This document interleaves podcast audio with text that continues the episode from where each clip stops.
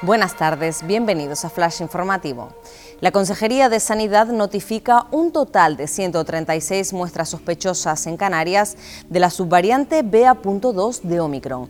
La red de vigilancia ya ha confirmado nueve casos positivos, cinco en Tenerife y cuatro en Gran Canaria. Según explican los expertos, esta subvariante parece presentar una mayor transmisibilidad que la original, pero no mayor gravedad.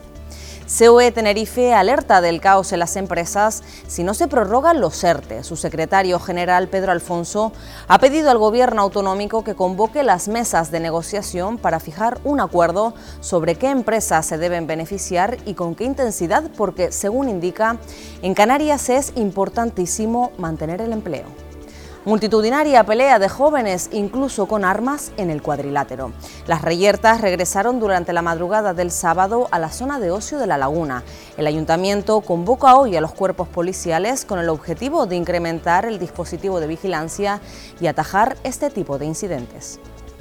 El Aris, campeón de la Copa La Reina. Cinco años después, el club de voleibol repite la proeza y vence en la final 1-3 al equipo anfitrión. Por su parte, el Tenerife gana con solvencia en Alcorcón 0-2 y se coloca tercero.